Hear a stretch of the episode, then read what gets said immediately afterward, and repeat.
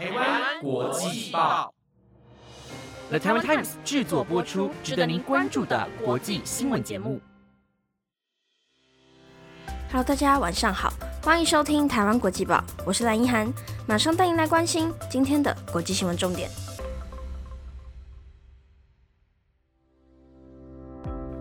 今天十二月二十八号，新闻内容包括：埃菲尔铁塔设计人百年忌日，员工罢工导致游客受阻；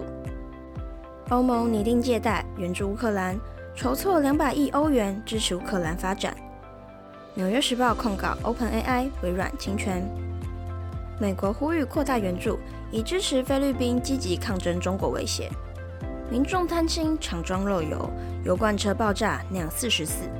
若想知道更多，就跟着我一起听下去吧。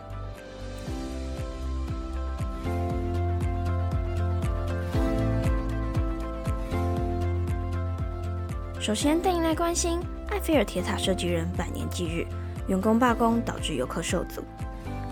今日是法国埃菲尔铁塔设计者古斯塔夫·埃菲尔逝世一百周年。然而，想在这一天亲身感受这座历史地标的游客们，可能要感到失望了。埃菲尔铁塔的服务员工选择在这一天进行罢工，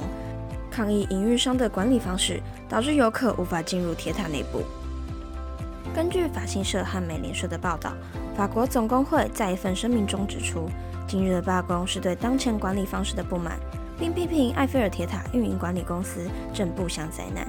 这场罢工影响到原本计划在这一天参观埃菲尔铁塔的旅客，让运营公司不得不向游客致歉。并同时呼吁拥有当天电子票券参观的旅客检查电子邮件，以获得最新资讯。古斯塔夫·埃菲尔于1923年12月27日逝世，享年91岁。这场罢工不仅让人们怀念这个伟大的建筑师，也引起了劳动者权益的深刻思考。政府已经介入调停，希望尽快能够解决这场争议，让游客能够重新参观这个象征法国的文化瑰宝。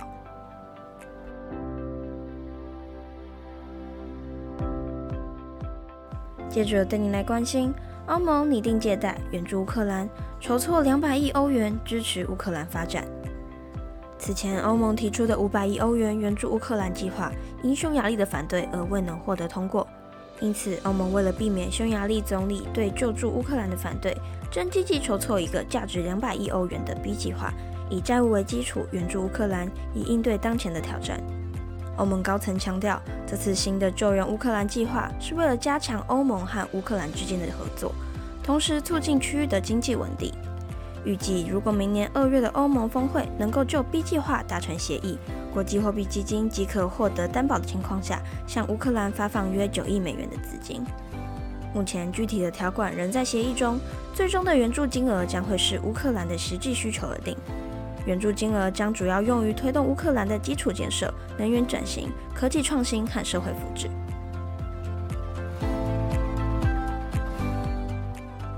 接着带你来关心，《纽约时报》控告 OpenAI 微软侵权，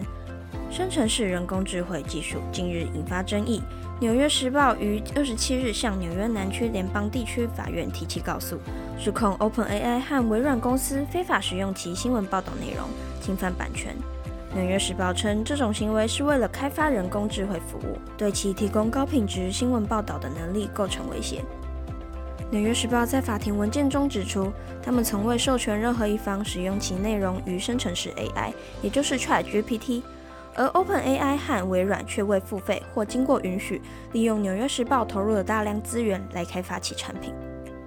虽然《纽约时报》未具体明指赔偿金额，但他们声称此法律行动是为了追求数亿美元的法定实质赔偿金额。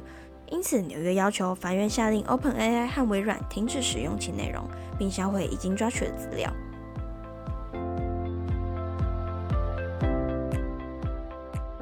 接着带你来关心，美国呼吁扩大援助，以支持菲律宾积极抗争中国威胁。菲律宾为了应对日益严重的中国安全威胁，积极扩大与美国的军事合作。在2021年，菲律宾向美国购入12架战斗机，这被视为菲律宾制衡中国在南海的举措。然而，由于这笔军购资金高达二十四亿三千万美元，超过菲律宾全年国防预算的一半，菲律宾因此而面临着财政上的困境。根据日经亚洲的报道，菲律宾驻美大使罗姆德斯在最近的访谈中提到，为了解决这个军购裁员的问题，菲律宾正考虑寻求第三国的协助，或者接受美国的资金援助。罗姆德斯表示：“我们正期待能够给予我们某种形式的援助，让我们能够尽快地将部队现代化。”在这一关键时刻，国际社会期望美国能够通过适切的军事援助，支持印太地区国家共同应对中国的挑战，维护区域和平安安全。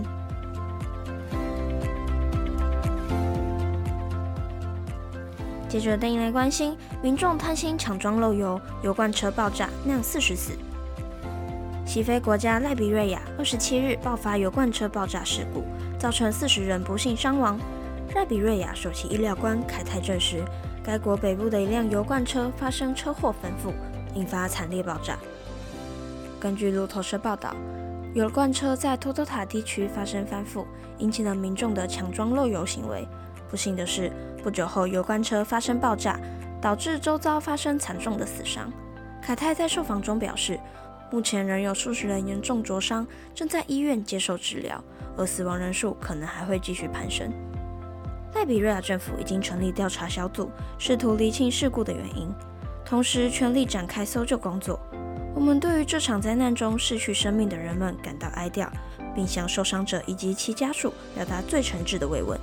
国际社会期望能够通过援助，协助赖比瑞亚应对灾难带来的种种挑战，促使灾区早日恢复正常生活。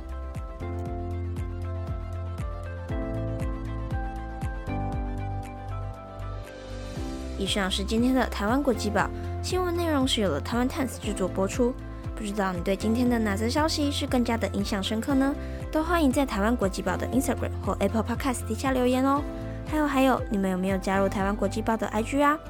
我会检查哦。我是赖一涵，我们下次见。